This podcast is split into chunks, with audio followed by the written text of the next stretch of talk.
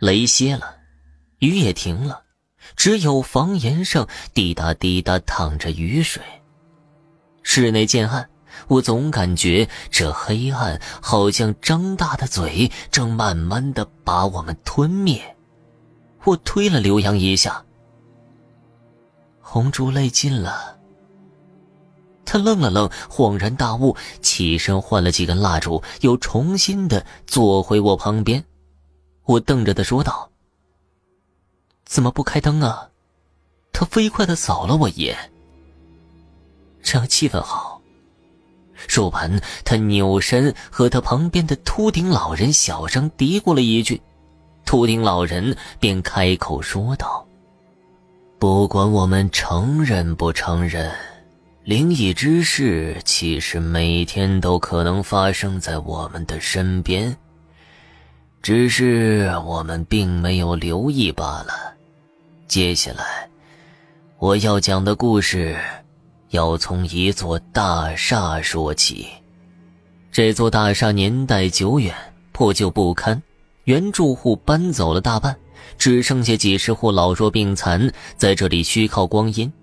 可房租便宜的出奇，我就是看上了这点，迫不及待的住了进去。我的工作是一家大商场的保安，白天站了一整天，就希望晚上能睡个好觉。可我自打搬进这栋大厦，就没一天安生过。夜里。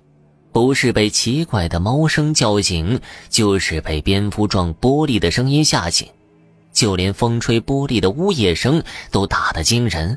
而且我最怕的是下雨，外面下大雨，屋里雨水成河，都是从窗户缝灌进来的。房子实在是太破了，因为这事儿，我和房东交涉了多次，希望他修一下窗户，可他每次都冷笑着说。那栋破楼啊，我可不会再搭钱了。你要住便住，不住啊，租金恕不退还。我被他气得跳脚，却也奈他不得。为了租金，我也只能忍气吞声。唉，这都怪我贪图便宜嘛。转眼之间，阴历七月十四快到了。每天傍晚下班都会被十字路口烧冥纸的灰呛个半死。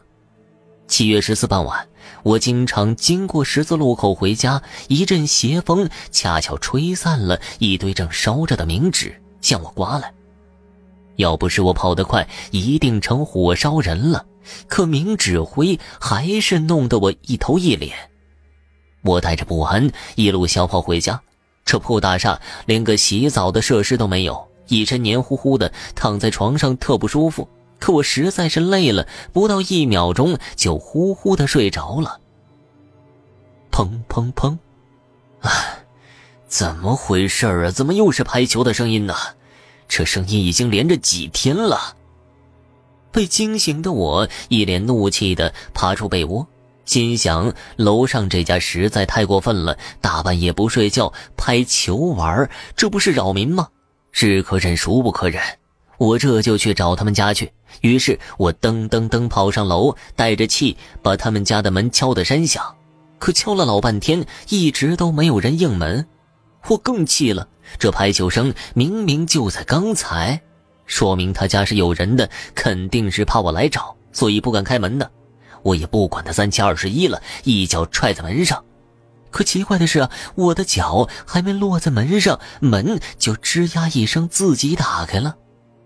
我一见门开了，大步冲了进去，发现屋内积了一层厚厚的灰尘，像是很久没人住的样子。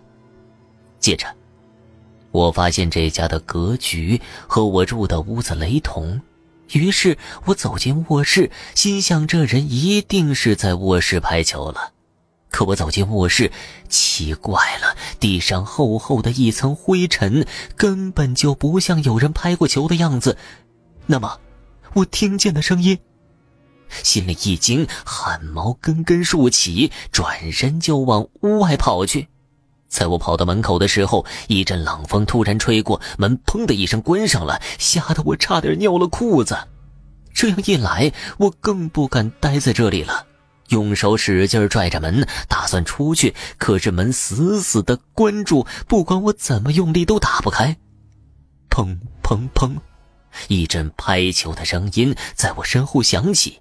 一股冷汗像蛇顺着脊背慢慢的爬行，让我的身体瞬间变得僵硬。我慢慢的转过头，只见一个男人拽着一把头发，头发下面是一颗血淋淋的头颅。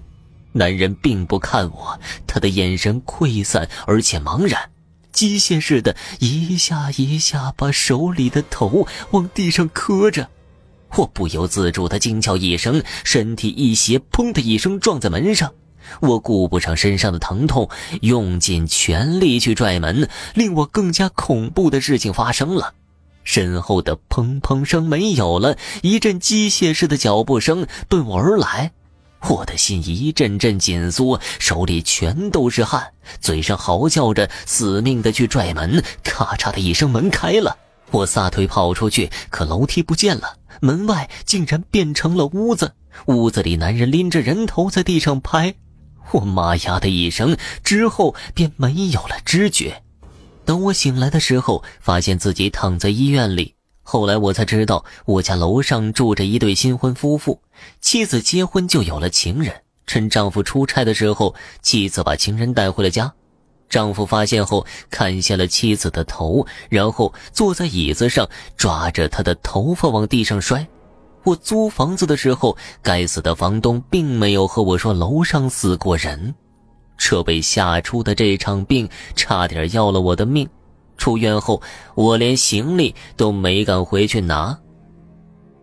说完，秃顶老人用袖子擦了擦额头上的汗，脸上还有心悸的表情。